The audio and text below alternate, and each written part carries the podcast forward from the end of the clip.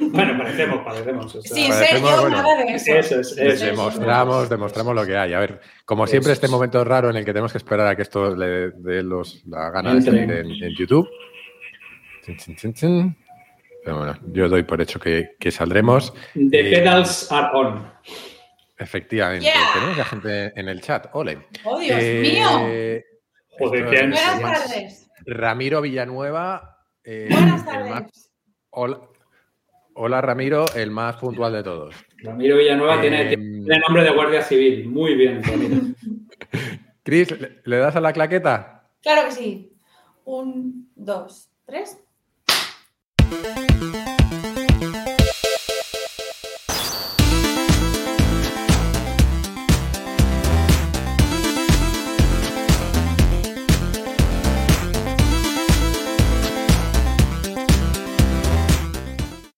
Pues bienvenidos a- de nuevo a Nada que Ganar. Eh, tras el experimento de juntarnos con David y Miki para hablar del amor en el crossover con Heavy Mental, volvemos al formato habitual, eh, aunque esta vez con una novedad. Por primera vez desde que empezamos con el podcast, todos los participantes tenemos descendencia, lo cual viene muy al caso de uno de los temas que vamos a tratar hoy. Pero antes de que empiecen las coñas con mi paternidad y mis ojeras, vamos a presentarnos. Y vamos a empezar por, eh, bueno, antes de nada, que se me olvida. Eh, hola a todos los que estáis conectados, cada día sois más y ejercéis más de trolls, lo cual nos, gusta mucho, o sea que tío. dadle todo lo que queráis. Y, y vamos a empezar las presentaciones por nuestra fallera mayor del metaverso. ¿Cómo estás, Luis? ¿Has- ¿Estás iniciando a Charlie Eh. Manger Jr. en las tradiciones o qué? Sí, sí, yo hoy tengo más resaca que Chimo Bayo después de un fin de en barraca. Pero todo por la patria. Vamos a ser falleros de este año, ya os contaré qué tal. No creo que sobreviva, pero ¿Quién quiere nos sobrevivir? veremos, nos veremos en el metaverso. Who wants to live forever? Ya, ya tiene Charlie Munger triple capa en el tímpano, me imagino, ¿no? sí, sí, sí. Pobrecito, pobrecito. Y como habéis visto, está con nosotros Javi, como no, que desde que lo sacamos a la mazmorra sigue eh, camino directo al estrellato. Y hasta le hacen caricaturas como esta que si consigo eh, le voy a poner en pantalla y lo voy a dejar a él mismo describir. Ostras, yo no lo había visto. A ver, a ver, a ver, está cargando, está cargando. Ahí. Ay, Eh, ¿La quieres describir? Maravilloso, maravilloso, maravilloso. Ramón Noguera Sillón, un duelo de pollas y yo con la polla láser roja como corresponde. Porque No es está la un- puerta aquí mencía, ¿no? Para que. No, no, Men- Mencía aprende. Fíjate, fíjate y aprende. Mira, mira aquí, aprende. En Mira, fin, mira. ¿qué tal, ¿qué tal, Javi? ¿Cómo llevas la fama?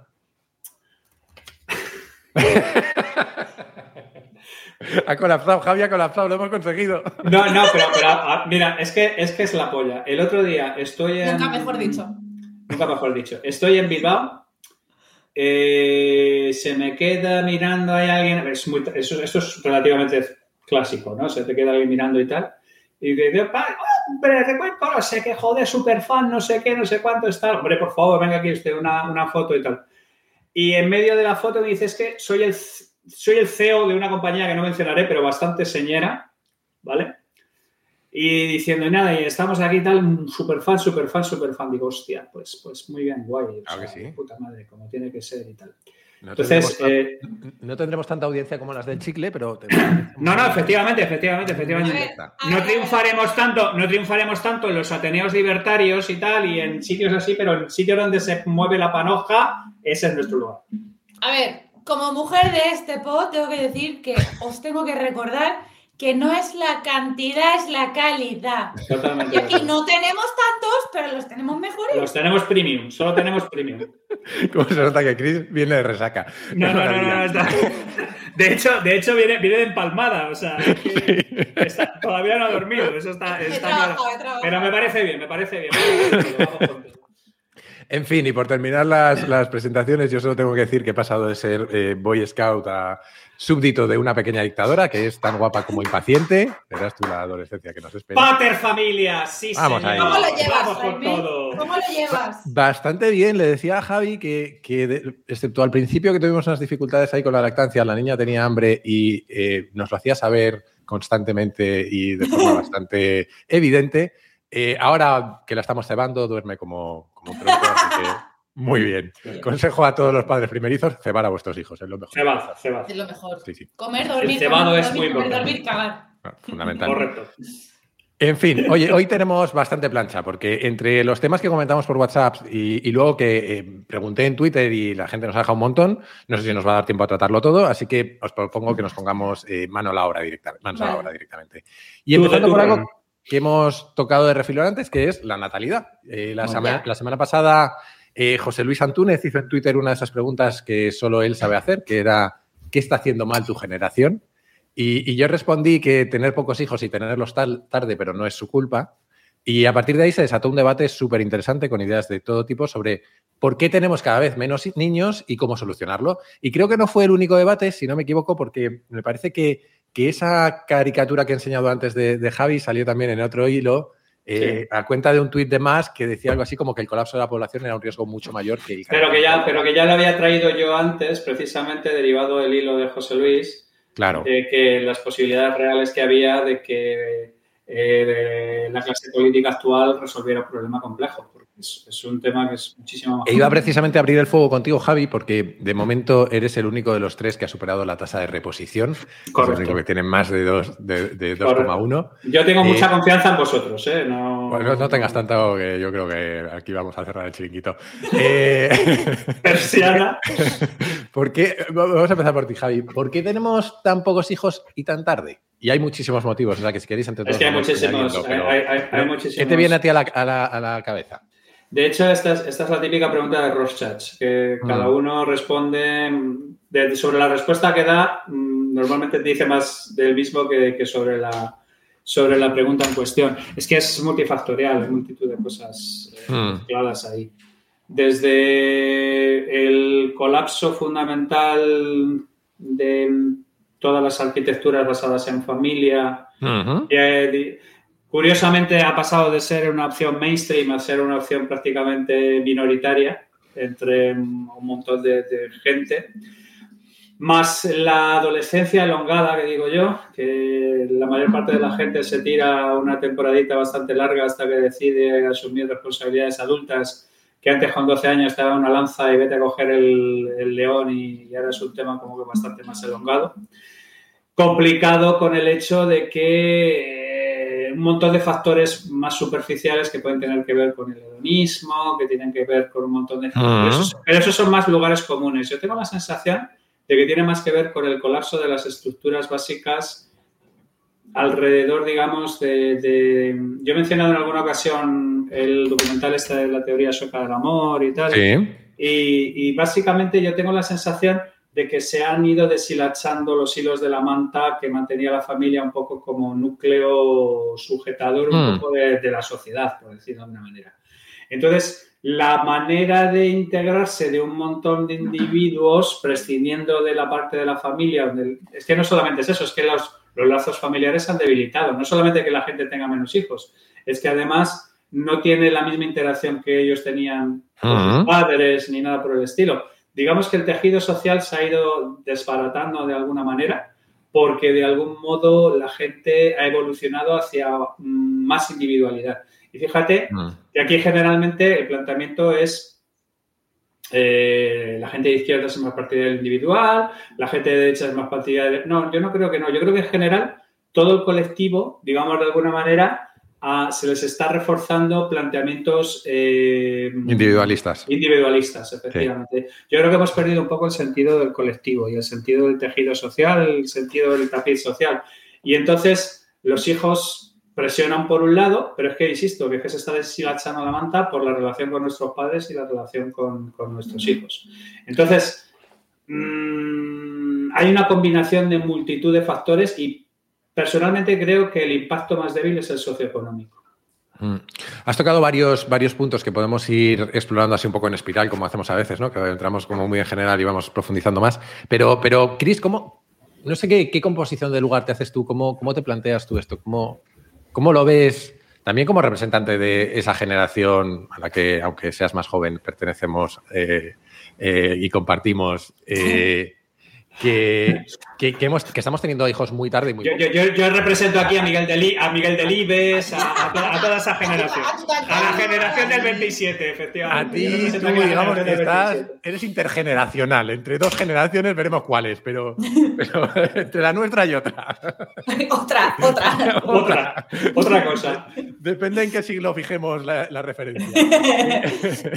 Dale, Cris. Eh, yo, yo creo que Javi ha dado en el clavo cuando ha dicho lo de que la respuesta a esta pregunta dice quizás mucho de la persona que la contesta más que de la propia respuesta en sí. Eh, porque yo no puedo evitar pensar en la respuesta como mujer. Es decir, yo estoy de acuerdo con todo lo que ha dicho Javi y le añadiría a la tarta un par de ingredientes más desde el punto de vista más eh, de mujer, que es, por un lado, eh, el hecho de que creo que, no es mi caso, pero creo, creo, o sea, me, voy me la voy a sacar de la manga y luego lo comprobaré con datos, pero me la voy a sacar de la manga y luego ya lo comprobamos, que es, creo que a día de hoy las mujeres y los hombres en general, pero siempre es una cosa que se achaca a las mujeres y a mí me parece horrible, pero se nos achaca a las mujeres, que es eh, más problemas de fertilidad, es decir, ya no es quiero un hijo, lo tengo, eh, yo a, mi alrededor... Es, es muchísimo peor en los hombres, ¿eh? Claro, pero que es que eso, eh, socialmente no, se dice, pero, pero el tufillo pues siempre suele recaer en nosotros. Los, datos de los laboratorios de fertilidad van en una dirección muy concreta. Pues el, caso es que creo que hay más problemas de concepción, voy a dejarlo así, eh, quizás también achacados a que nos decidimos más mayores a tener hijos. Eh, en mi caso, por ejemplo, sí que es un tema también de eh, no tener hijos hasta no tener una seguridad eh, tanto sentimental como económica como profesional, que no tienen por qué ir unidas ninguna de las tres, la verdad.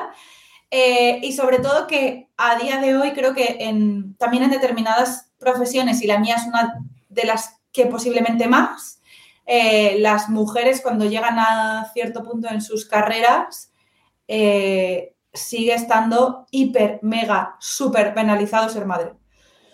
Tampoco es mi caso porque yo no quiero hacer carrera en, ningún despacho, pero eh, sí que influye mucho a la hora de tener hijos y he visto a muchas amigas mías, e incluso a gente de mi familia, quedarse embarazada y al volver al trabajo de repente encontrarse con que te han despedido, que de repente ya no hay trabajo para ti, que pasan siete meses y de repente se... creo que, y luego hay una cosa que es una fumada mía, pero creo que igual no es tan fumada, que es el hecho de que eh, el concepto de familia, y lo estaba apuntando Javi, creo que el concepto de familia, las generaciones más jóvenes lo hemos dado por hecho y ya ni lo cuidamos ni lo cultivamos. Y nos, mm. yo, yo, en concreto no, porque yo, yo, yo crecí sin familia como concepto de familia, mm. entonces para mí la familia es, es la hostia, pero creo que mucha gente que sí que ha crecido con una familia más al uso, hermanos, padres, abuelos y tal, lo ha dado mucho por hecho y posiblemente dentro de unos años con todo el tema del individualismo y el haber dado por hecho el concepto de familia, va a haber mucha peña que se va a encontrar muy sola. Yo me sabe fatal, ¿eh? pero creo que yo tengo, por ejemplo, mis amistades más cercanas, las que tenemos hijos somos las menos. Las que no tienen hijos, no quieren tenerlos porque quieren ser libres, son las más. Y ellas, todas vienen de familias más o menos, pues, más tradicionales, ¿no? Hermanos, padres, mm. Mm, no sé cuántos. Yo, yo me imagino cuando lleguemos todos a los 60 y eso va a ser un drama. Mm. Hemos tocado un montón de temas. Voy a intentar poner eh, algo, algo de orden y, también añadir algunas cosas, eh, entre otras alguna que salía por el chat, ¿no? Eh, preguntaba David Galvez si los hijos se han convertido en una proyección de estatus familiar. Eh, eso, ahora podemos meternos con eso, aunque eh, por dar una primera respuesta que me viene a mí la cabeza, creo que se ve que incluso en, las, en, gente acomodada, si, vamos por estatus económico, no sé si estatus familiar tenía otra, otra, otro matiz, pero incluso en, gente acomodada, eh, la tasa de natalidad sigue descendiendo. entonces, hay gente que lo, que achaca a otras cosas. ¿no? en cierta medida hemos hablado como de eh, una parte más socioeconómica, ¿no? Y otra parte más de lo que Javi suele llamar factor X o de aspectos un poco más eh, de reacciones humanas o psicología humana, ¿no? O psicología colectiva, Em, a mí hay un aspecto que me interesa especialmente, que, lo has mencionado tú, tú Chris, que es em, lo que tiene que ver con la mujer, ¿no? Porque hablamos mucho de, la mujer y muchas veces se habla em, de cómo ha cambiado su rol en la sociedad, ¿no? Hay gente que achaca esto a eh, el empoderamiento de la mujer, que yo creo que eh, tiene infinitas cosas positivas y es algo que obviamente a preservar y a, potenciar, pero que ese simple cambio de rol yo creo que ha tenido un efecto retardante lógico en, esas etapas humanas, ¿no? esa elongación de etapas que decía antes, antes Javi. Eh, y luego había, en, este hilo que se abrió en Twitter, había un, hubo una conversación bastante interesante en torno a un artículo que venía a hablar de cómo las mujeres han redefinido sus expectativas respecto a los hombres, ¿no? Y, esto es, eh, yo lo relaciono mucho con, un libro que ya he mencionado, este de Esther Perel de State, of Affairs, donde Esther Perel decía que el feminismo, el divorcio, los anticonceptivos y el derecho al aborto em, dieron a la mujer más control sobre su vida y redefinieron el matrimonio. Y ella decía, eh, porque si ahora la mujer se puede ir, más vale que tenga razones para quedarse. Y el listón eh, de la calidad del matrimonio suyo, ¿no? Y este artículo venía a decir algo parecido respecto a, la elección de la pareja. Venía a decir que la razón número uno en, las, en, los países desarrollados para, por las que las mujeres no estaban teniendo tantos hijos como ellas mismas querrían era que no encontraban la pareja adecuada. De, alguna manera que se habían vuelto mucho más exigentes, ¿no? Y a raíz de eso, Raquel Lainde... Pero eh, eh, a, raíz de eso, Raquel Lainde hizo un apunte que yo creo que era interesante también, que, que ese mismo foco, que lo mismo en lugar de poner el foco en las mujeres, lo teníamos que poner en, que los hombres no se habían adaptado a esa redefinición de roles, ¿no? Eh, y de hecho compartía, que a ver si soy capaz de, compartir otra cosa yo, compartía ella una gráfica que me pareció muy interesante, que está aquí, a ver si soy capaz de ponerla, en la que básicamente, para quien nos escuche, la voy a intentar describir, eh, lo que salía era en unas encuestas que se había hecho a hombres y a mujeres, cómo ponían, en qué porcentaje de ellos ponían eh, la prioridad por delante de los niños eh, o de su vida familiar. Los hombres era el 50%, las mujeres era el 26%, pero a la vez eh, los hombres, quienes esperaban que las mujeres tuvieran el papel principal del cuidado y los hombres esperaban que las mujeres lo tuvieran en el 66%, las mujeres solo en el 42%. ¿no? Ese gap que hay ahí claramente señala que, hay, una, hay un salto entre las expectativas de, de unos y de otros. Em, y a partir de ahí podemos debatir un montón, ¿no? Pero no me quiero extender mucho más. Eh, luego hay otros aspectos que me parecen interesantes, pero sí quería que le diéramos una vuelta a este, esta redefinición del rol de la mujer y, de cómo la sociedad nos, se está adaptando o no. Porque yo creo que lo que tiene que hacer es la sociedad adaptarse. Mira, es que es, un tema brutal. Yo personalmente creo que estamos ahora en una reconversión industrial de los hombres. Hombre. ¿Cómo es eso? ¿Cómo? Eh? Cuéntamelo. Sí. Eh, a veo con eh, piquetes y cosas de esas. Los piquetes no, no, no, no, sí, sí, sí, sí, nos falta eso. Bueno, los incels en realidad. Los incels, eso te iba a decir, los piquetes los son los incels. en realidad son los que tiran las tuercas, los que queman neumáticos, los que. Claro, pues, claro. Pero es una reconversión industrial, es una reconversión industrial. Nos hemos ido a tomar por el putísimo culo, hemos dejado de ser competitivos. Los únicos exclusivamente. Si hay una cuenta muy graciosa en, en, en Twitter, que es medio de coña, pero que mete unas cargas de profundidad que revienta, que es el Thermifex, no sé si lo has visto. Pues ese es un tío con un estado en mono que habla de los procesos biológicos que están produciéndose ahora mismo y básicamente dice que es que ahora mismo las cópulas se están acumulando en los machos más top, a los demás les dan bien por el culo y aumenta la intrasexual female competition. O sea, las mujeres tienen que competir entre ellas más ferozmente por los pocos machos que valen para tomar por el culo. Mientras nosotros estamos en plena reconversión industrial. Entonces, es una mezcla de biología salvaje con, un montón de, gente a la que le han pillado con el pie cambiado, porque, porque les han contado, pues no es tan diferente a la gente que le dicen de jovencito que, se meta en banca, que es un tema seguro y cosas por el estilo. O sea, oye, mira, tú eres el hombre de la esta, vas a poder... Eh, no, se acabó a tomar por el culo. O sea, ya, no eres competitivo, la mujer puede hacer exactamente lo que le dé la santísima gana, cosa que está bien, por otro lado, porque durante mucho tiempo la, familia ha sido soportada sobre los hombros de las mujeres de una manera absolutamente desproporcionada, de una manera completamente ilógica, y hay un par de generaciones que nos han pillado en medio de la reconversión, que no tenemos ni puta idea de qué hacer con nuestro rol, y que hay una serie de personas que se están dedicando a darle gomazos y con las tirachinas y a quemar neumáticos porque están jodidos. Y siempre se sale de las reconversiones, claro. Básicamente las nuevas generaciones o aprenden o mueren y a tocar por el culo. Y hay un montón de gente que se queda en el medio que no ha entendido lo que ha pasado, porque entre lo que le han contado y lo que le han enseñado y lo que luego ha ocurrido, pues hay una diferenciación absolutamente brutal. Y luego hay un par de cosas que no hemos mencionado también, que no se me quiere pasar, que es que de verdad la, la, que era la pelotera que tenía con Ramón Noguera sacando el rabo. Eh, la natalidad está bajando en todo el mundo. Sí. Estamos a punto de llegar al peak fertility. Ya estamos en una tasa de reposición global en el mundo de 2,02. Venimos de casi 5. Es que la natalidad está bajando en España, que en España es dramática, pero es que está bajando en el puto Congo, que era un sitio donde había No. siete hijos. Por, o sea, es que de verdad que, que estamos. Es un fenómeno global. Es un fenómeno absolutamente global. Y el que no lo quiera ver así, pues, pues es que le tiene una lectura ideológica. Volvemos a lo mismo del asunto. Y, y De todas parece que formas, la- Javi, Sí, igual en el Congo no es por el empoderamiento femenino. Yo creo que aquí es lo que dices tú, no es como un problema complejo que al final se, se Es que- van es que hay-. Eso es. Si es que el asunto es, el asunto es. ¿Vosotros habéis visto el diagrama de McChrystal de Afganistán? Sí. Sí, sí, tú sí lo has visto, ¿no? Si queremos asumir este asunto, ya te digo yo que salen 40 bolas y 50 relaciones. O sea, hay, hay- es, es- es un problema complejo Además, además de que yo no creo que necesariamente las, las razones para los países desarrollados y no desarrollados sean las mismas. Eh, eh, Correcto. Muy pero, probable. yo pero yo solamente estoy viendo el, el- el- el resultado final. El resultado final es que en dos décadas nosotros no, las cuentas no se sostienen de ninguna de las maneras y todo el mundo lo sabe y todo el mundo está mirando para adelante en plan lemming y, que sea lo que Dios quiere que no me, y, y que no me toca a mí y es una discusión que no se puede tener. Y parece ser que a un determinado conglomerado de la izquierda les hace suma ilusión que nos vayamos a la puta mierda porque sobran humanos y faltan coatíes.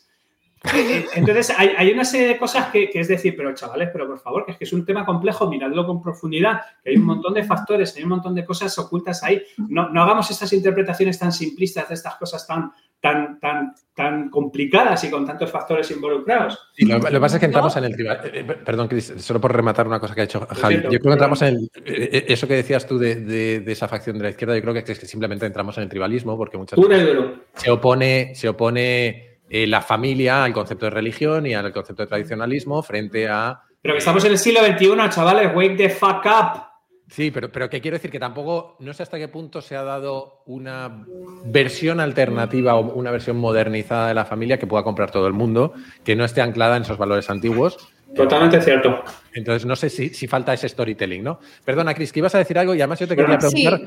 por esta reconversión de los hombres, ¿cómo la ves tú? Es que es tu rol? justo, o sea, me, me viene al pelo por, a ver, un motivo personal y luego una otra explicación que también quería dar, ¿no? O sea, a ver, desde el punto personal, yo, por ejemplo, eh, yo estuve casada y yo me divorcié, o sea, estuve casada con un tío que es la polla, eh, de verdad. O sea, lo amo, somos amigos y tal, pero yo me divorcié eh, por un solo motivo.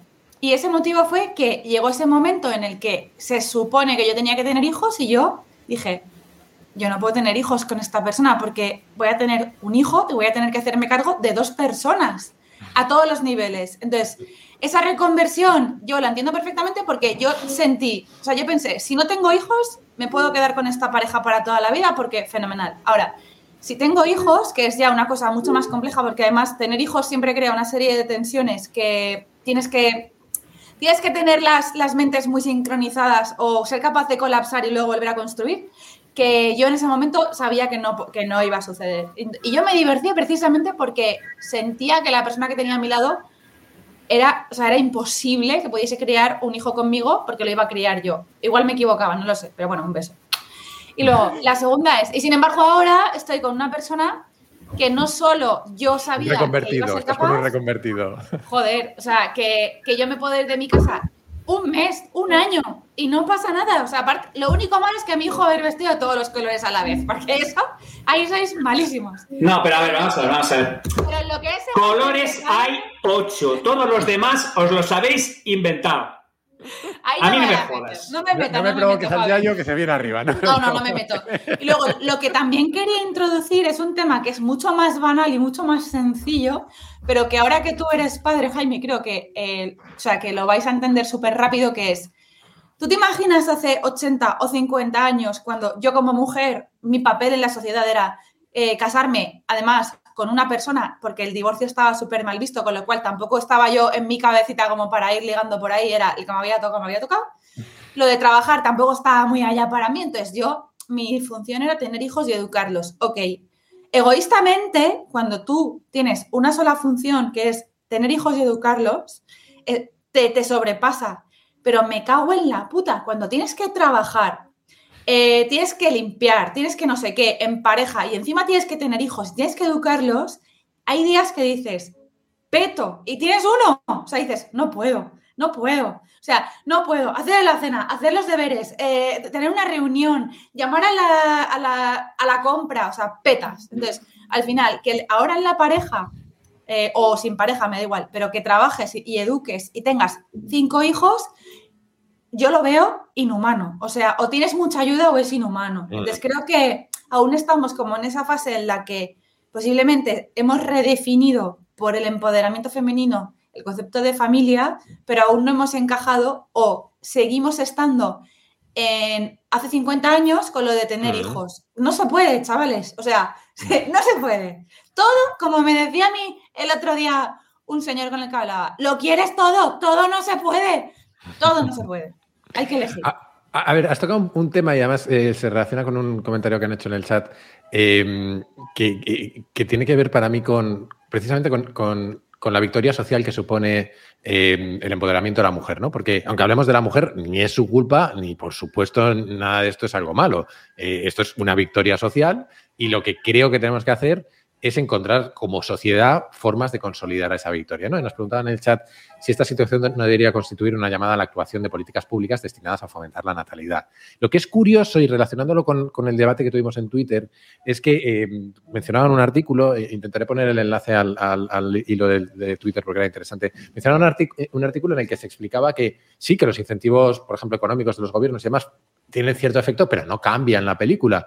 Y es que yo creo que hay otros motivos, ¿no? Y, por, quitar un segundo el foco de la mujer y quizá fijarnos en, lo que decíamos antes de esa elongación de las etapas vitales o de otros aspectos un poco más de factor X, a mí hay uno que, que, no tengo en absoluto, como decía antes, Chris, me lo voy a sacar de la manga, no tengo, no tengo datos, eh, pero que tiene que ver con con esa aparente decepción de las generaciones actuales con, la vida que les ha tocado vivir respecto a la que vivieron sus padres. ¿no? Creo que venimos de, una trayectoria en la que cada generación vivía mejor que la anterior y creo que estamos en unas generaciones en las que no tenemos para nada claro que vayamos a vivir mejor que los anteriores ni que nuestros hijos vayan a vivir mejor que nosotros. ¿no? Y si a eso le sumas toda esa elongación de las etapas vitales que, creo que tienen motivos socioeconómicos y otros que no lo son, eh, creo que eso empuja indudablemente a que haya menos natalidad. Eh, no sé tampoco qué peso le daría esto, ni, cómo lo veis vosotros. Eh, quizá el último apunte que no hemos dicho, eh, que, yo quería añadir, que está relacionado con esto, es el aumento de la desigualdad económica que hay entre generaciones. O sea, ahora mismo, esto es una idea que yo digo bastante, creo que hablamos mucho de desigualdad económica entre clases y creo que una de las mayores desigualdades que hay ahora mismo es entre millennials y boomers, por, poner un ejemplo. Y eso nos está atacando, ni veo ningún partido político, creo que Ciudadanos lo mencionó en algún momento, pero ningún partido político defendiendo cambios ahí, ¿no? No sé justo, cómo, perdón, veis vosotros estos factores. Eh, solo, yo solo voy a dar un dato, que justo me ha salido hoy un, un tuit que he querido retuitear, que dice, el eh, Wealth Care Financial dice que la generación Z y los millennials necesitan 3 millones de dólares en eh, retirement savings, en, en ahorros de jubilación, para poder vivir eh, de forma cómoda debido a la inflación. No, solo eso, sino que para comprarse una casa, no recuerdo la cifra ahora mismo en Estados Unidos, pero habían pasado de, no sé si era cuatro o ocho años de salario, a, como estamos aquí, a 30 años de salario casi. O sea, es, que es muy, muy complicado. Eh, no sé cómo veis, Javi, ¿cómo ves estos factores un poco más, no sé si llamarlos de factor X, por los otros también eran, pero un poco más ese hedonismo incluso que nos preguntaban en el chat, etcétera? Mira, es que el, asunto es, eh, normalmente cuando hay un plan de estímulo a la natalidad, generalmente lo que se hace son ayudas directas. Y el mm. problema fundamental es que si queremos atender el problema, tenemos que poner, empezar ahora medidas que se verán dentro de 15 años. Que es que ese es el auténtico, ese es el auténtico problema real que tenemos, que hay, hay un montón de cosas que se han ido acumulando durante un montón de tiempo y lo que queremos es buscar algún tipo de mecanismo que sea estímulo directo, respuesta directa, que no, existe ahora mismo. El, tema fundamental, además, es que eh, efectivamente em, cada vez es más complicado también conseguir una cantidad de dinero suficiente como para poder mantener un estilo de vida pero es que también tiene que ver con un montón de cambios de cosas que se están produciendo en la cabeza de la gente. Hmm. Yo me explico, por ejemplo, un ejemplo que me cae muy cerca. Eh, y a, pesar de que yo tengo claro que, un ejemplo particular no es general, pero, pero sí lo tengo en un montón de, entornos. Eh, yo estudié en el pueblo de mis padres durante unos años y tengo unos compañeros del colegio, del que estuve en tercero, cuarto y quinto de GB, estuve con ellos, ¿vale? Y la mayor parte de ellos no es que fueran académicamente particularmente mm, excepcionales y normalmente con 12, 14 años solían salirse del colegio para irse a trabajar en el taller de sus padres, porque es un pueblo dedicado a la carpintería. Y ellos ahora mismo me dicen, casi con lágrimas en los ojos, que son la última generación que va a trabajar en carpinterías que se han heredado de cuatro o cinco generaciones. Porque sus hijos prefieren irse a trabajar de mileuristas a Madrid o a Valencia que heredar negocios de 4 o 5 millones de euros, porque no se quieren manchar las cejas de serrín ni las uñas de remolío, que es el, las, las virutas que deja la madera que se utiliza para un montón de, de cosas.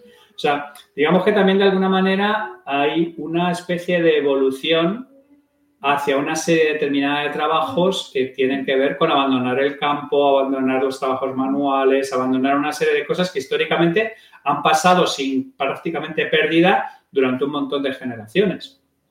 Eso también conecta con el tema de la España vaciada. estos son mm. todos cambios, cambios sociodemográficos brutales que ahora mismo para poderlos revertir necesitas 15 años de un análisis profundo de todos los factores y de trabajarlos.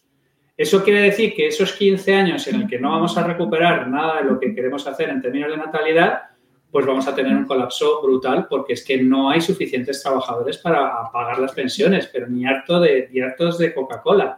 Y además, como los políticos saben que cada vez hay una mayor masa de, eh, gente jubilada, pues naturalmente todos los incentivos van encaminados a mm. tratarlos en palmitas porque son una bolsa de votos. Es lo de siempre, estamos sacrificando el futuro constantemente a cambio de pequeñas mierdas en el presente, hasta que llegamos a una situación en la que sea insostenible y entonces la realidad nos impulse a tomar una serie de medidas que hemos estado intentando obviar durante un montón de tiempo. Mm. Pero no hay ahora mismo métricas de estímulo directo y reacción directa, porque la mayor parte de los cambios son sociodemográficos, culturales, de zeitgeist, de, de, manera de entender el mundo. Y eso lleva muchos años modificarlos. Tengo, tengo un capítulo por ahí de Kaizen en, Nevera que saldrá, no sé cuándo saldrá, pues está programado, eh, sobre el pensamiento catedral, que no sé si lo sí, sí, sí, de ello. Eh, es, una analogía que se suele hacer a cómo cuando construíamos catedrales la gente... Eh, ellos sí. Estoy perdiendo yo a Jaime. Sí, yo también. Ah. Ahora. Sí, ahora, ahora sí, pero te ha sido justo cuando estabas hablando del pensamiento catedral.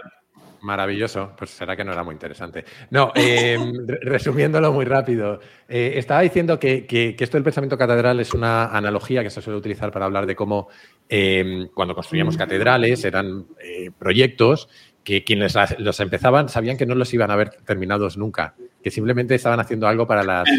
Eh, hay, varias, hay varias metáforas de eso. El que, ¿cómo se llama esto? Hay un árbol que tarda 70 años en crecer mm. que dice que el, que el que planta ese árbol no, no el tamarindo.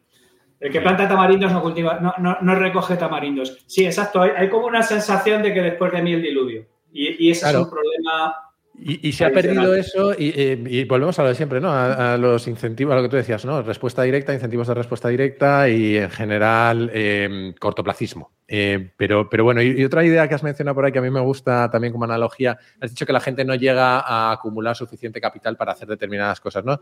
En, física eso se llama la velocidad de escape, ¿no? La velocidad sí, exacto. que tiene que conseguir un La velocidad que tienes que tener para escapar del campo gravitatorio de la Tierra. Exacto, para, para escapar de la Tierra. Y, es lo que pasa, ¿no? La gente no consigue la velocidad de escape suficiente como para empezar su vida. Eh, o su vida, lo que antes era una vida. Y además, la, velocidad de escape es muy cruel. Da igual que te quedes 10 kilómetros por debajo de la velocidad de escape, que, que, te vuelves para abajo. O sea, da igual que te quedes a 10 que te quedes a 30.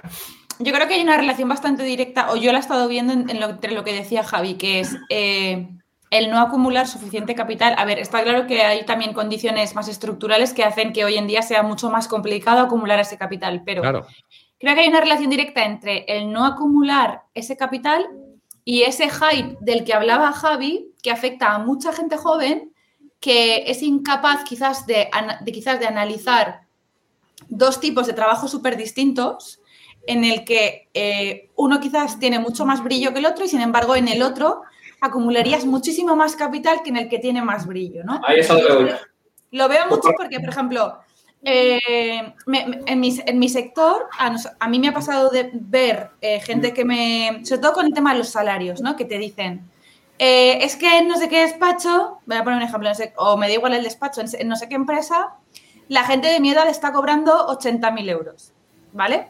Y yo pregunto, entonces yo no digo nada nunca, digo, vale, y asumo que son brutos. Entonces, cuando pones tú los sueldos en tu empresa o en otra empresa más pequeña que no tiene tanto brillo, que no salen las portadas, que no salen los rankings y de repente le dices, mira, te voy a pagar 5.500 todos los meses netos. Y te dice, es que una amiga mía cobra 80 en otro sitio. Y dices, vamos a ver.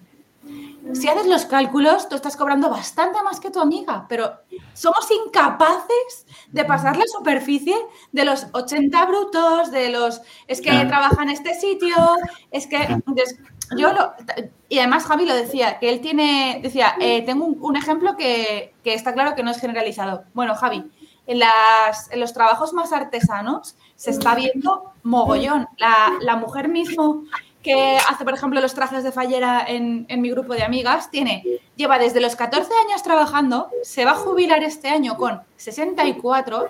Esa mujer hace 29 o 30 trajes ella sola a dos mil y pico pavos el traje trabaja cuatro meses al año y el resto del año es así. Em, y sin embargo, no tiene nadie que se quiera quedar en el taller. Tengo un amigo, tengo un conocido mío que está ahí en Valencia. yo tengo una hija que le pueden enseñar estas cosas.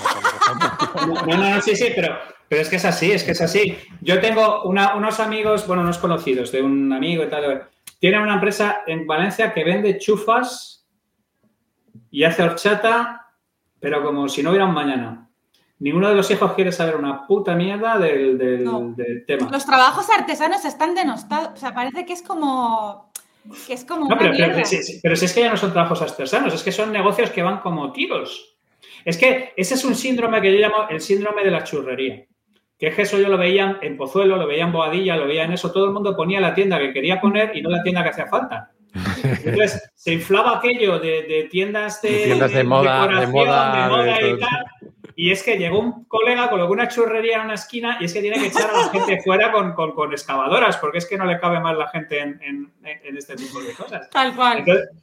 es que es así también. O sea, es que hay. eh, yo, no entiendo, por ejemplo, si la gente se queja, oye, ¿por qué no hay más vocación empresarial? ¿Por qué no hay más vocación de tomar más riesgos? ¿Por qué? No, pero es que queremos tener una capacidad adquisitiva de puta madre mientras somos funcionarios que estamos en un all-time high ahora mismo de funcionarios en determinado sitio. Oye, o sea, eh, no, lo que, o sea, lo que te decían a ti es que todo no se puede.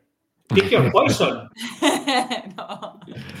En fin, yo creo que le hemos dado un buen empujón al tema. Yo creo que da para, da para infinito esto. Eh, no, sé, como decía Javi, no sé si tiene soluciones. Desde luego no tiene soluciones simples, pero las que sean se tienen que dar de forma sistémica, ¿no? Creo que hay que plantear. Yo creo que para cerrar el tema habría que recordar que tener hijos es la polla. Ahora creo que podemos atestiguarlo todos. Ahora que estamos todos en el síndrome de Estocolmo y ya nos contamos cosas entre nosotros y nos reforzamos entre nosotros, hablamos siempre de la maravillosa experiencia que es tener hijos. Pues es verdad, hijos de puta. Pues pensamiento grupal ya, pero... Eso es, Ya es Group eh... completamente, ya no hay voces críticas en este, en este podcast. Eh, somos una panda de faminazis y ya está a tomar y siendo sinceros, lo estábamos comentando antes del, del, pod, antes de, darle a grabar, que le decía a Javi que, que, para mí uno de los motivos también era, creo que se puede tener una vida perfectamente plena y, feliz sin hijos, pero es cierto que es una de esas experiencias únicas que es difícilmente sustituible, ¿no? Eh, mm. Y tenemos que hablar de algo que habéis dicho que es, va a ser un problema sistémico, que es la soledad. Claro. Eh, le estamos viendo asomar la patita y nos va a reventar. Bueno, de hecho, en, cierta medida hemos mencionado eh, a los incels, ¿no? Alguien los llamaba cultura incel en, Twitter, yo no sé si es una cultura, pero, pero los incels, para, para quien... No, recuerdo de dónde viene la palabra incel, no sé si... Eh, Involuntary celibate. Exacto.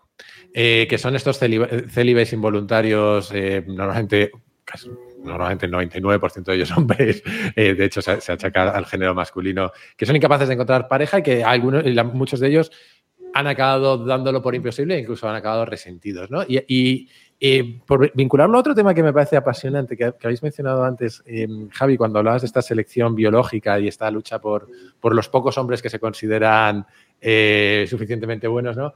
E, estas estadísticas que se ven sobre las aplicaciones de ligar, que son alucinantes, en las que se ve que los, hombres hacen básicamente eh, like a todas las tías, toda tía que pasa por delante, pero las tías solo un porcentaje muy pequeñito de hombres, con lo cual los matches están completamente eh, desproporcionados. Que, a ver, también yo creo que los hombres están jugando con el sistema y están intentando hackearlo. Pero, pero, pero aún así yo creo que algo de realidad hay en eso. Se llama pesca con red. Pesca Reconversión. en fin, eh, yo creo que podemos darlo por terminado aquí y de un tema de calado e importancia mundial como este, me temo que vamos a pasar a, la política española más casposa y, de rabiosa actualidad.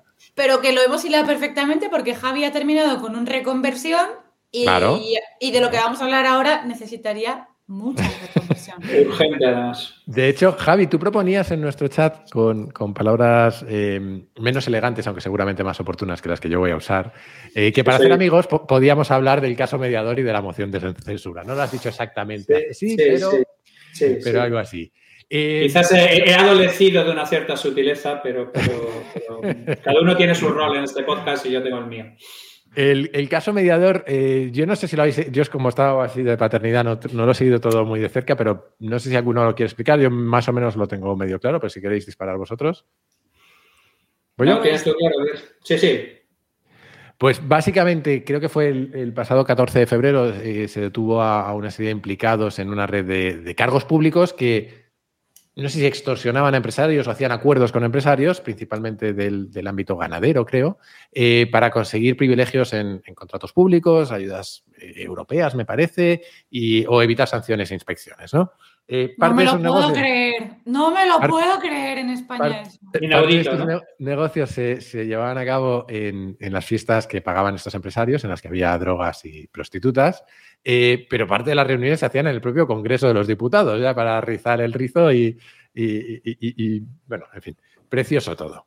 Eh, no sé, no sé, Javi, ya que lo proponías tú, ¿qué quieres que comentemos de esto más allá de, lo obvio? Mm, no sé, si tú juntas grandes problemas complejos a solucionar con lo que no se quiso comer el pollo, pues ¿Qué, situación tenemos, amigos? Contadme, contadme. no, sé en qué momento eh, los ciudadanos hemos sido tan ingenuos como para dejar que los partidos usen la corrupción como, como un arma arrojadiza, ¿no? Eh, porque han acabado señalándose los unos a los otros eh, y, la gente les sigue, les sigue el juego, ¿no? En lugar de exigirles responsabilidad a todos, solo se la exigen al de enfrente. Y es una cosa eh, realmente surrealista. Yo no sé si hay partidos más corruptos que otros, y la verdad es que me da igual si hay unos que son más corruptos que otros. Que lo que no puede ser es que haya corruptos en todos lados. Eh, fíjate, fíjate, yo, es que tengo la sensación de que el problema fundamental no es, no es tanto la corrupción como el mensaje que se envía a los pocos servidores públicos que creen que hay todavía ahí fuera que se lo creen y que realmente son conscientes. Yo siempre hablo mucho de la desaparición del hombre de Estado pero es que está desapareciendo el servidor del Estado también. Y, es que, claro, y es que a eso iba yo eh, en cierta medida, ¿no? Porque eh, lo que te diga, estoy contigo, yo no, creo que haya una corrupción generalizada en número, quizás sí en partidos, quizás sí que hay corruptos en todos lados, no creo que todo el mundo sea corrupto. Eh, pero para que yo me crea que a, cualquiera en, como, como, presidente del gobierno, como lo que sea, me da igual, o como partido, yo voy a tener que ver cambios mucho más radicales en cómo se castiga y se persigue la corrupción. Y es que, es que no vamos en esa dirección. Es que justo en ese sentido era lo que yo quería comentar, porque realmente este, o sea, la, tristeza es que eh, comentemos un caso en el que 18 diputados, me da igual el partido, elijan prostitutas por catálogo y hablen de hazme fajos de mil para pagar coca y prostitutas. O sea, la pena es que lo comentemos en cualquier foro, da igual, y nadie se asombre, ¿no? Eso ya, o sea, me parece ya que, tenemos mm. como... Pero, fíjate, lo flipante, lo flipante para mí es, que es lo que estaba comentando Jaime, es que la, O sea, el sentimiento de responsabilidad de, de hombre de Estado es, es el siguiente, que uno de esos diputados sale en la tele a pedirle perdón a su mujer. Dice la historia. O sea, Correcto. pero, pero ¿dónde hemos llegado, tío? Es que lo de Que tu no, no. mujer, lo, lo siento mucho, pero lo de tu mujer es lo de menos, tronco. O sea, ya te apañarás con ella en tu casa. ¿Qué me estás contando? Eh, No, y, ya no, está, no. y ya está, y con eso lo hemos solucionado. Lo siento, cariño, no volverá a suceder. No me haré más rayas, no, no grabaré más dinero. Yo creo, yo creo que es que yo creo que es que la experiencia ONIEVA les ha, les ha, les ha creado unas ciertas esperanzas que no sabemos si cómo se van a, a- a reflejar. Yo lo que, lo, que, lo que me preocupa más dentro de lo que tú que estás diciendo es sangrante, porque esa persona no tiene ninguna vocación de servicio de ninguna clase, es lo único que siente es que le, le van a pedir el divorcio y le van a sacar las tripas. Sí, realmente ahora mismo lo que le preocupa. Es esa sensación de que yo personalmente creo que podíamos haber cambiado a la gente de por varios partidos políticos y no habría habido Sí. ningún tipo de, de alteración.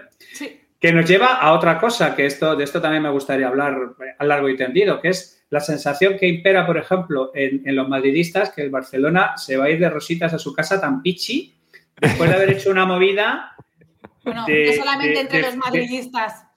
Sí, bueno, pero, pero quiero, bueno, pues sí, no sé, en general todo el mundo piensa que, bueno, es que es normal, es que es, pues unos, uno, uno le huele el aliento, otro tiene caspa y estos son unos hijos de puta que compran los árbitros desde hace 20 años y, bueno, ¿qué se va a hacer? Pelillos a la mar. O sea, el problema fundamental es que cuando tú ya empiezas a ir inmunizando a la gente contra este tipo de cosas en términos de escándalos morales, pues llega un momento en que ya, pues es esto es Argentina y ya todos suda, nos suda la polla y el tema es sobrevivir al día siguiente y ya está, ya la mierda. Yo todo siempre lo demás de lo comparo con, con- Además, es, es que pasa a nivel humano básico, que es cuando tienes un novio, te pone los cuernos o se los pones Sí, tú sí. y entonces los perdonas una vez. Y dos veces, Sí. y tres veces, y cuatro veces, y cuando se lo has perdonado 25 y llega a la 26 y dices, pues mira, esta vez no, mira, ahora lo dejo. Y el otro dice, coño, ¿cómo no?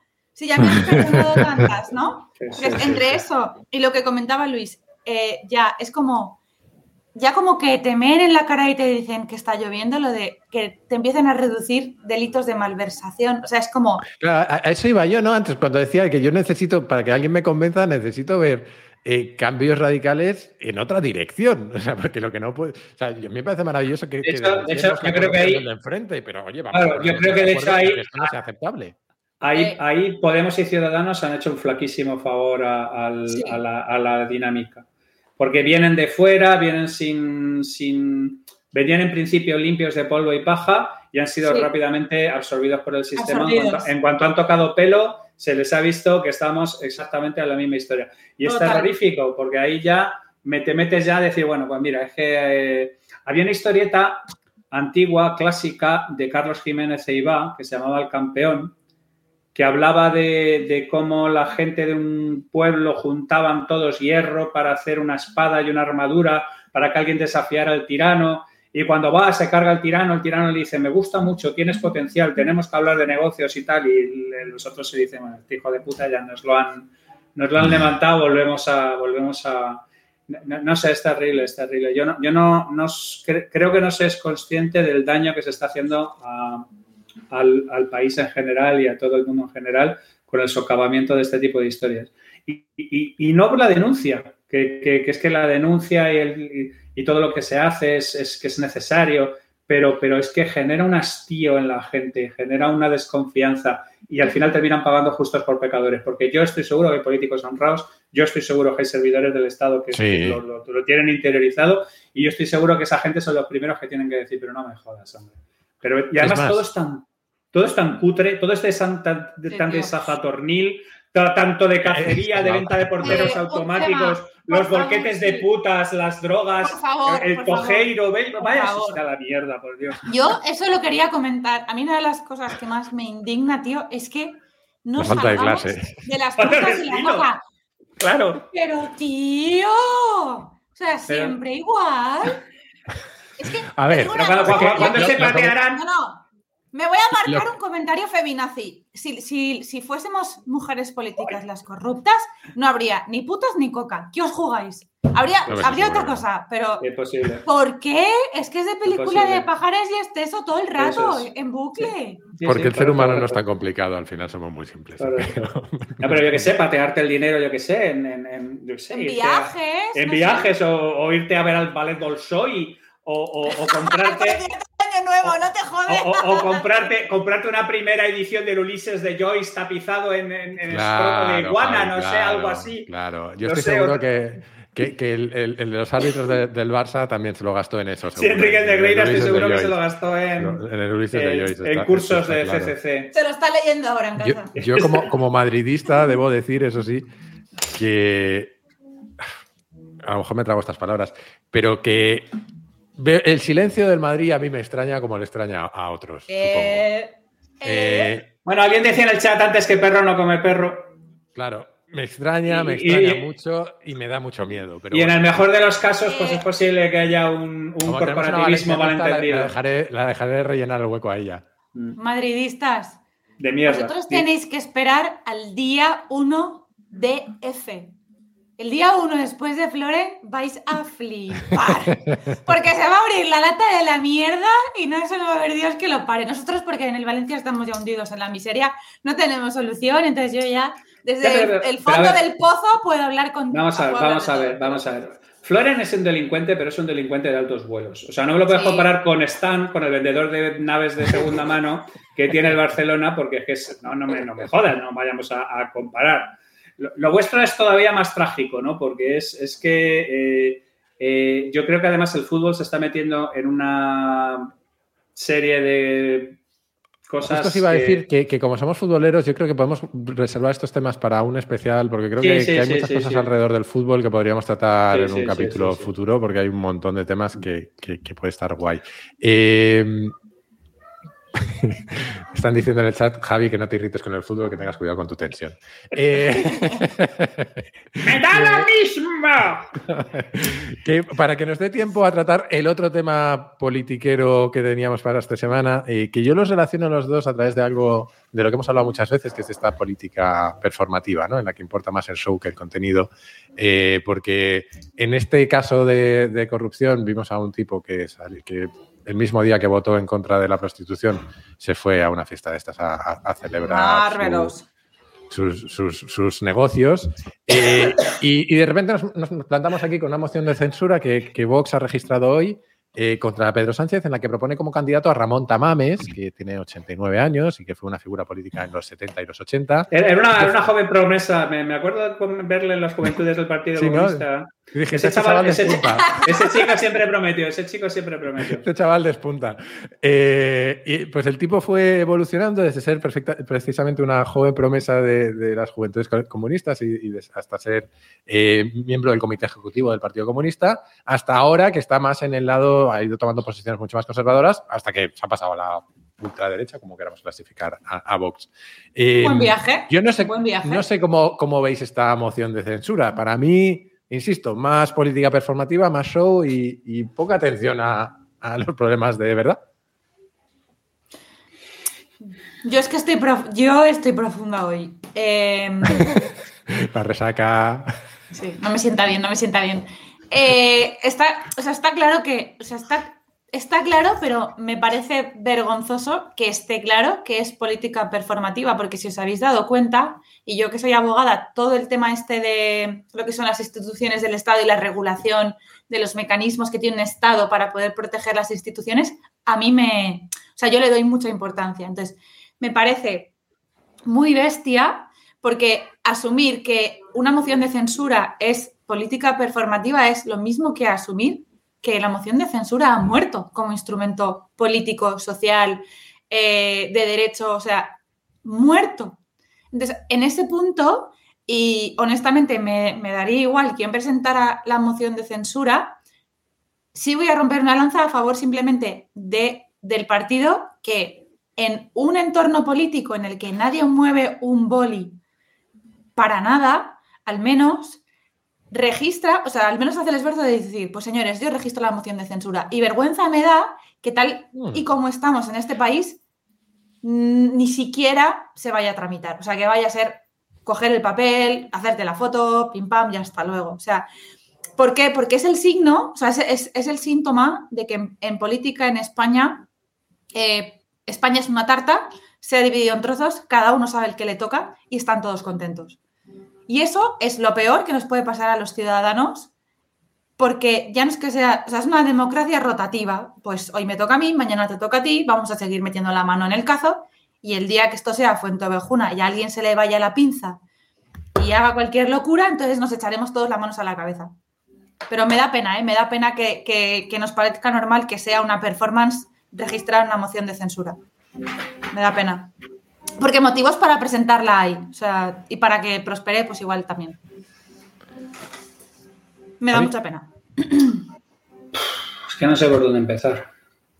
A ver, esto del repartito viene de lejos. ¿eh? Esto viene de Alfonso XII diciéndole a su mujer en el lecho de muerte, Cristinita, cierra las piernas y de Cánovas a Sagasta y de Sagasta a Cánovas.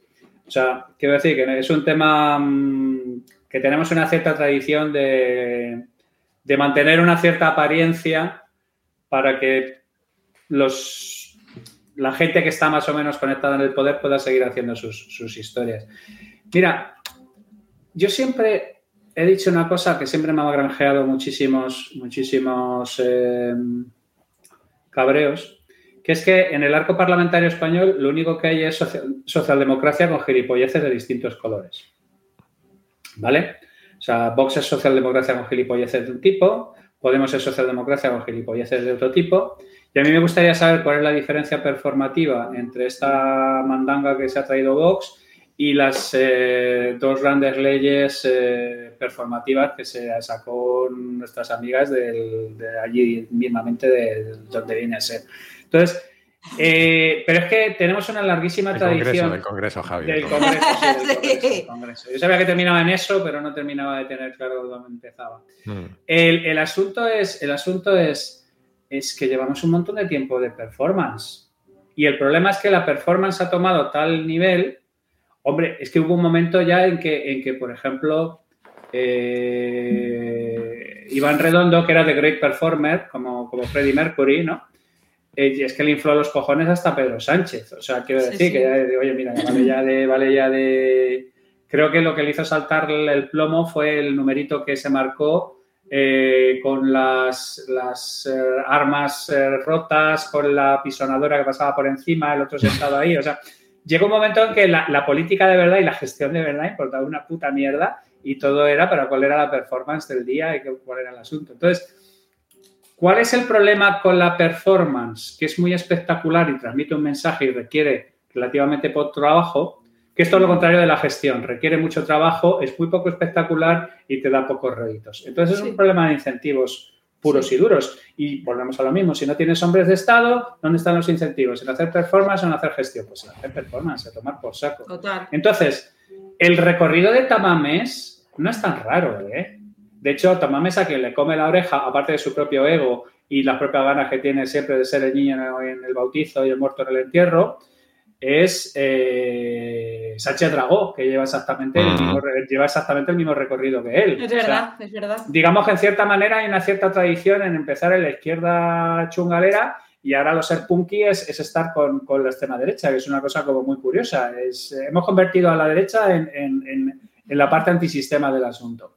Entonces, yo lo veo como una enorme tragedia, pero la tragedia de los comunes. O sea, eh, estamos ahora mismo en acto performativo tras acto performativo y se nos están acumulando las bombas de relojería debajo de la mesa, como son, pues eso, la demografía, las pensiones, la hostia que nos vamos a dar este año en temas de quiebras de compañías cuando retiren la respiración asistida, las que hay, que los números que tengo yo son absolutamente criminales, y, y vengan días y pasen ollas. Entonces, a mí me parece terrorífico, pero no deja de ser la culminación de una progresión en la que ya llevamos metido un montón de tiempo, con, cada vez menos hombres de Estado y cada vez menos gente. Ahora, Javi, ahora que has dicho lo de en cuanto nos quiten la respiración asistida, eh, estamos en un, momento de, la historia en el que eh, el partido en el gobierno recibe ayudas de un, digamos, de un órgano supranacional que le dice, te voy a dar un montón de pasta, me vas a justificar dónde va, que manda a una señora a que venga aquí a pedir explicaciones porque nadie se las está dando y se vuelve a su casa diciendo yo no consigo averiguar dónde coño ha ido este dinero. O sea, esto yo creo que si no estamos cerca de que, o sea, de implosionar, porque no creo que vaya a reventar, yo creo que va a implosionar en algún punto. Si no estamos cerca, estamos llegando ya a ese punto, porque, o sea, ya es como un me la suda todo en todos los sentidos, por todos los partidos. Claro. no, pero es que, me, me la sudan las instituciones de fuera y todo el mundo, todo el mundo, todo el mundo que quiere acceder a ese dinero sabe exactamente ahora mismo quién tiene la llave de ese dinero y a qué teléfonos de lobistas tiene que llamar para poder obtenerlos. Total. Esto es así. A mí se me queda un poco en el, en el aire eh, el papel de la ciudadanía en todo esto y, por aquello de, mirarnos a nosotros mismos, ¿no? Porque eh, hablábamos de que los incentivos están para, el performance, ¿no? El incentivo está en hacer performance, pero eso es pan para hoy y hambre para mañana para todos, para los propios políticos, porque se va a volver en su contra en algún momento, pero también para nosotros, que seguimos eh, recompensándolo. No sé si tiene solución, pero, pero me preocupa eh, leía antes en, Twitter, no me ha dado tiempo ni a, responderlo, pero alguien ponía en Twitter algo, un tweet algo así como que todas las encuestas decían que el PP nunca iba a conseguir mayoría absoluta en las siguientes elecciones y que Vox ya había dicho que quería entrar en el gobierno y decía algo así como moderados, querido, queridos moderados, pensad si votáis a Feijóo le estáis abriendo la puerta a la ultraderecha, ¿no? Y, a mí me, me generaba una pregunta es ¿y qué se supone que debe hacer un moderado con este, con este panorama?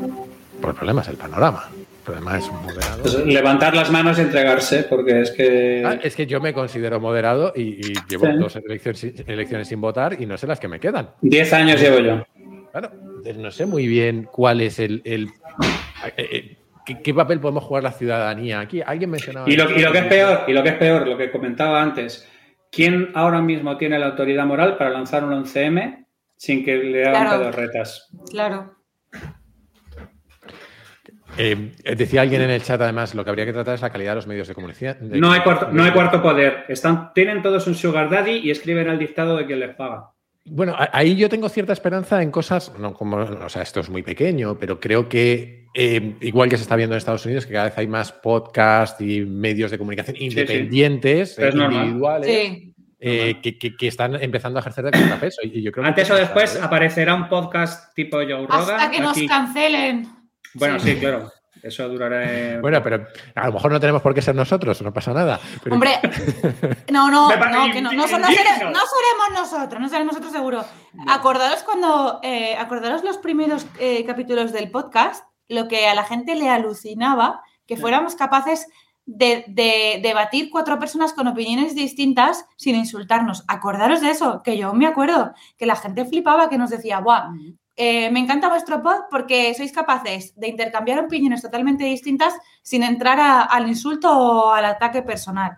Si es que estamos en el nivel más, más básico de todos, quiero decir que, sabes, que al final eh, igual estamos, es lo que dices tú, igual tiene que aparecer un Joe Rogan no sé si un Joe Rogan o eh, el All In este americano, por ejemplo, tiene un montón de influencia en Washington ahora. Lo, que quiero decir es que será mayoritario en algún momento dado algún podcast independiente. O sea, quiero decir, obtendrá, obtendrá cifras, eh, no sé quién será, pero es que lo que te quiero decir es que tampoco, pero tiene que ser completamente independiente, o sea, un tema grassroots, un tema que haya salido de la nada absoluta, o sea, es que es decir, no un podcast de Podimo, no te Un Jordi Wild. Jordi Wild, bueno, sí, claro, pero bueno, pues Jordi Wild Jordi Wild Chocas representan una parte de España que existe y que, está ahí, que lo vamos a hacer, es lo, es lo, es lo que hay.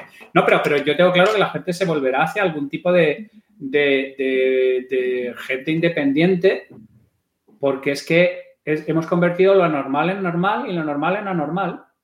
y yo creo que, la mayoría de la gente no piensa así, o sea, que, no, no, no, no, no, no, no. Si la mayoría de la gente es bastante razonable. Lo que pasa es que es lo que dice Taleb, el, 5% de performativos muy, muy, muy ideologizados es que te, mueven un sistema entero para un sitio. La espiral del silencio, al final. La espiral del silencio.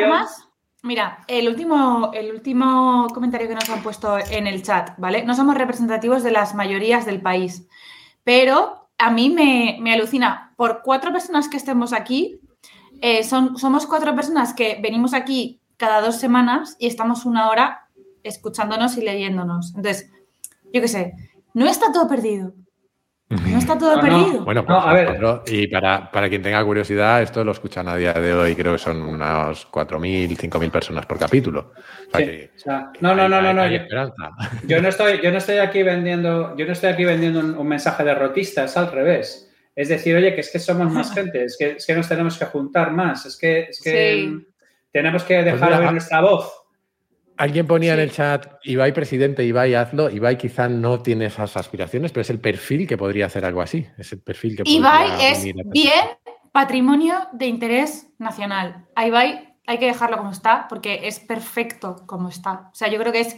Es más, para mí Ibai tiene ese papel de, influen- de persona que influye en las generaciones más jóvenes Sí. perfecto. Entonces, yo, Top. yo no lo quiero de presidente, yo lo dejo para las generaciones más jóvenes que está haciendo un papel de locos.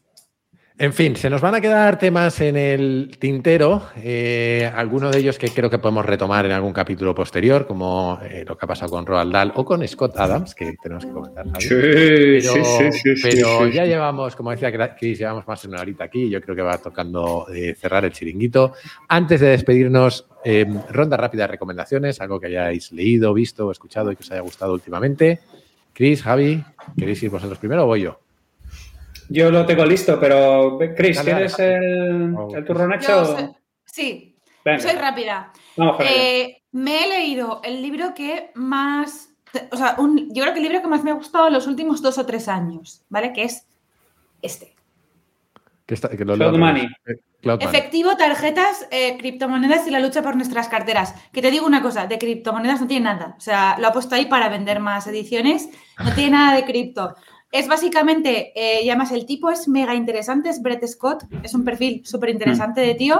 Básicamente cuenta eh, cómo funciona el sistema bancario y un poco este rollito del cashless society, cómo nos lo está metiendo un poco en la cabeza y la demonización del dinero en efectivo desde un punto de vista bastante imparcial. De cripto no tiene nada, así que lo podéis leer. ¿Es- ¿Scott no es el tío de The Future of Banking? Ese es. Ah, Me ha encantado. Guay. Sí, señor.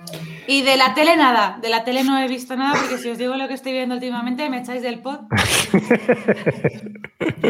Has, has- has estirado mucho la cuerda, ¿eh? O sea que yo creo que no hay problema. Y eso te iba a decir que no sé, no sé qué coño estás viendo. No, no, no sé qué, de o sea, dónde venimos. A no ser que sea una pe pelis snuff o algo por el estilo, aún así que miraríamos con cierta condescendencia, no creo que, no sé, una telenovela turca, alguna cosa por ahí. Mira, mira, ya me van conociendo, ya me van conociendo. Que ¿Qué tal la isla de las tentaciones esta semana? Javi, ¿qué recomendación? Eh, a ver, eh, le cogí a mi sobrino de las orejas y le dije que me dijera 20 mangas imprescindibles y Hombre. ¡Oh, me he leído guay! 10 18 tomazos de una cosa absolutamente maravillosa que se llama Monster, de un tío que se llama Naomi lo voy a Urasawa, que es la... me lo voy a apuntar. Me apetece un montón leer manga. ¡Bah! ¡Bah! ¡Bah! ¡Bah! Me he leído 18 tomos en tres días, ¿eh? O sea, quiero decir... mm, get it on. Espectacular, maravilloso, fantástico. Estupendo. Yo podría recomendar algún eh, canal de pediatría en YouTube o algún libro de cómo dormir a los niños y cosas de esas. Eso es, eso es. Eh, La, lactancia y tú, el libro del doctor... Del doctor Lucía, mi pediatra. Claro, no, no, pero me he apuntado, Tío al circo. Me he apuntado dos cosas que creo que puedo recomendar. Eh, una peli peculiar que se llama Captain Fantastic, que vi hace unas semanas, que va de. No quiero destriparla demasiado, pero va de un tipo que cría a sus niños fuera de la sociedad por completo y cómo se tienen que reintegrar, y es una peli bastante curiosa. Y luego me estoy leyendo eh, un recopilatorio de las mejores historias de Richard Matheson, que Sí. recomiendo, recomiendo a todo el mundo. Richard Matheson, Sí, sí. autor, de, entre otras, de Ciencia ficción, terror, el increíble men- men- El menguante. Menguante, Muchos ejemplo, la- episodios de Twilight Zone. O la, Eh, o, la, o la historia que dio origen a la primera peli de, de Spielberg, a El Diablo sobre ruedas, que era una historia Sí, sí, de, sí, de sí, Matheson. sí. O sea que muy, muy recomendable. Y de paso, antes que se me olvide, voy a hacer eh, eh, promoción del próximo libro que os tenéis que comprar todos. que Eh, la realidad no existe, que sale el 16 y del que ya os enviaré para que hagamos un especial. Eh, antes, de, la, la antes de promoción. irnos, Antes de irnos, por favor, todo lo que sea cultura, aquí se va a promocionar. Marten Martín, por favor, recomienda ese libro. Ahora no me digas que es Las recetas de Griñano, que te mato. Recomienda ese libro. ¡Vamos! Marten Martín preguntaba si podía recomendar un libro y ahora. Vamos con ello, vamos con ello, vamos con ello. Mira, ahí. No seas. No seas... El, el, de Jorge Javier. Systems are, vale, systems are for winners. Apuntamos. Uh, apuntado. Ya me gusta la frase. He apuntado, creo que todas las recomendaciones de, la, de, la, comunidad que han ido poniendo en el chat, así que las pondremos en las notas del capítulo.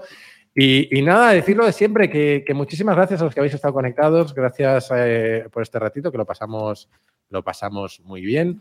Em, nosotros volveremos en principio en un par de semanas, quizá, quizá, quizá con alguna sorpresa, tenemos que ver, eh, cuadrar agendas y demás.